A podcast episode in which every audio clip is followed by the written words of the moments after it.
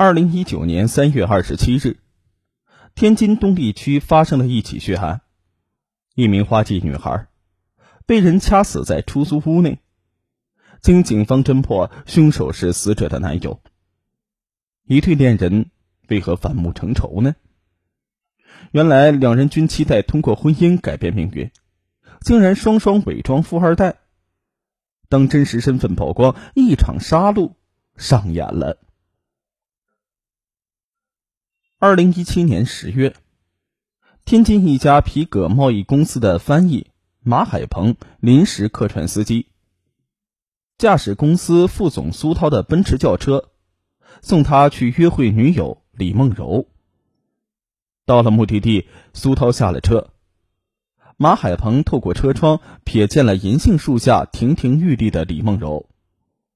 从苏涛那里啊。马海鹏早已了解到李梦柔显赫的家庭背景。李家父母都是浙江建材行业的大老板，资产过亿。马海鹏不由得多看了李梦柔几眼，对苏涛充满了羡慕和嫉妒。时年二十七岁的马海鹏，老家在山东，父母呢都是普通的工薪阶层。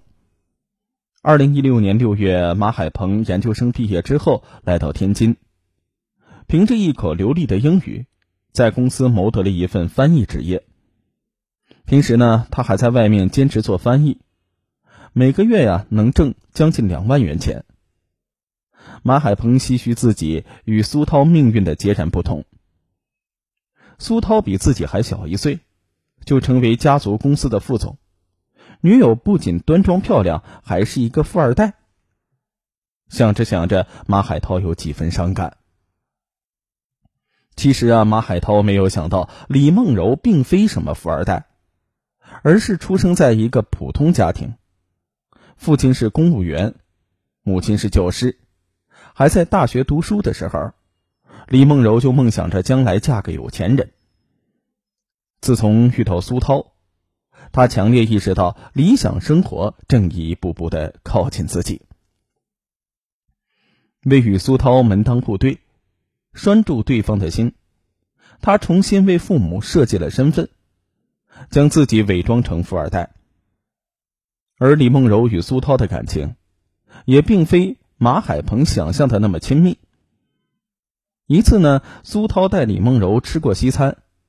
李梦柔又提出要搬到苏涛家的别墅住，苏涛连连摆手：“我们是不是太快了？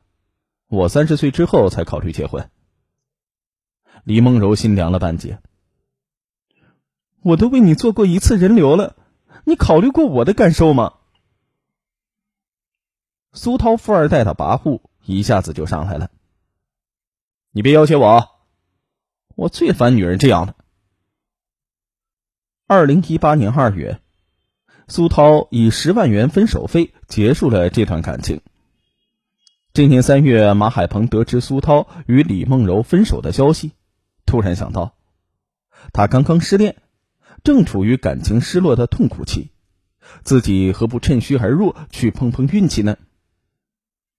巧妙从苏涛那里探听到李梦柔的手机号码之后，马海鹏心生一计。六月二十日，马海鹏故意将六百元错充到了李梦柔的手机里，并借机顺利的将她约出来见面。为了与李梦柔身份般配，马海鹏将自己扮成富二代。聊天的时候呢，马海鹏故意向李梦柔透露自己是富家子弟的信息。这一下子啊，又激活了李梦柔一度灰暗的心。刚与苏涛分手，又邂逅了一个富二代。他在心里暗暗感叹：上天真是眷顾自己。晚上九点，李梦柔要回租住的公寓，马海鹏提出送她回家，李梦柔没有拒绝。在公寓门口分别的时候，这对假富二代的内心都充满着汹涌与激动。认识李梦柔之后。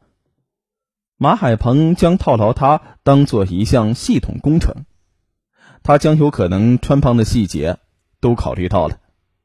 如果继续留在苏涛的公司上班，自己的身份迟早会曝光。七月中旬，马海鹏辞去工作。幸运的是呢，他很快应聘到一家著名外企国际部上班，月薪一万六千元。随后，马海鹏租住了环境优雅的公寓，和李梦柔交往一段时间之后，在他再三的要求之下，马海鹏忐忑不安的请他来公寓做客。为让房间彰显富二代的生活痕迹，马海鹏从公司带回几个。空的法国红酒瓶摆在窗台上，衣柜里填置了一些打折名牌服装，餐桌上摆着从来没有用过的西餐刀具。他还专门呢为自己买了一个高仿的 LV 男士包，一块浪琴手表和一部新款的苹果手机。这天，李梦柔来到公寓，环顾四周，随口说了一句：“呀。”没想到你这个富二代生活还挺简朴的呀！马海鹏的心猛地一抖，急中生智的说：“我爸说了，男孩子要穷养，他特意让我来天津磨练意志，以后啊好管理家族公司。”马海鹏的回答天衣无缝，看得出来李梦柔对他的富二代身份没有产生怀疑，在马海鹏意识里。富二代都心甘情愿为女友花钱，他努力让自己的行为与虚构的身份合拍。一次，两人路过商业街一家名品店，只因李梦柔对一款新上市的坤包多看了几眼，马海鹏咬牙花了二点六万元买下了包。看着男友潇洒的为自己刷卡，李梦柔的心里满意幸福。马海鹏每月收入一万六千元，几年来省吃俭用，积攒了十六万元，准备将来结婚用。仅仅五个月，这笔钱就被他花的精光。身份毕竟是虚构的，平常马海鹏经常吃方便面充饥，每次与李梦柔约会回来，他都会将花的每一笔钱详细记在本子上。为了挣钱，他重操旧业。在外面兼职做翻译，相处一段时间之后呢，马海鹏多了一个心眼儿。两人在一起的时候，李梦柔很少买单，似乎并不大方。于是他巧妙试探：这两年建材行业利润缩水，不知道你们家里生意是否受到影响啊？李梦柔与苏涛恋爱的时候，就在心底编好了答案。我爸妈入行早，客户呢都很固定，上亿资产没缩水多少。李梦柔的平静回答让马海鹏热血沸腾。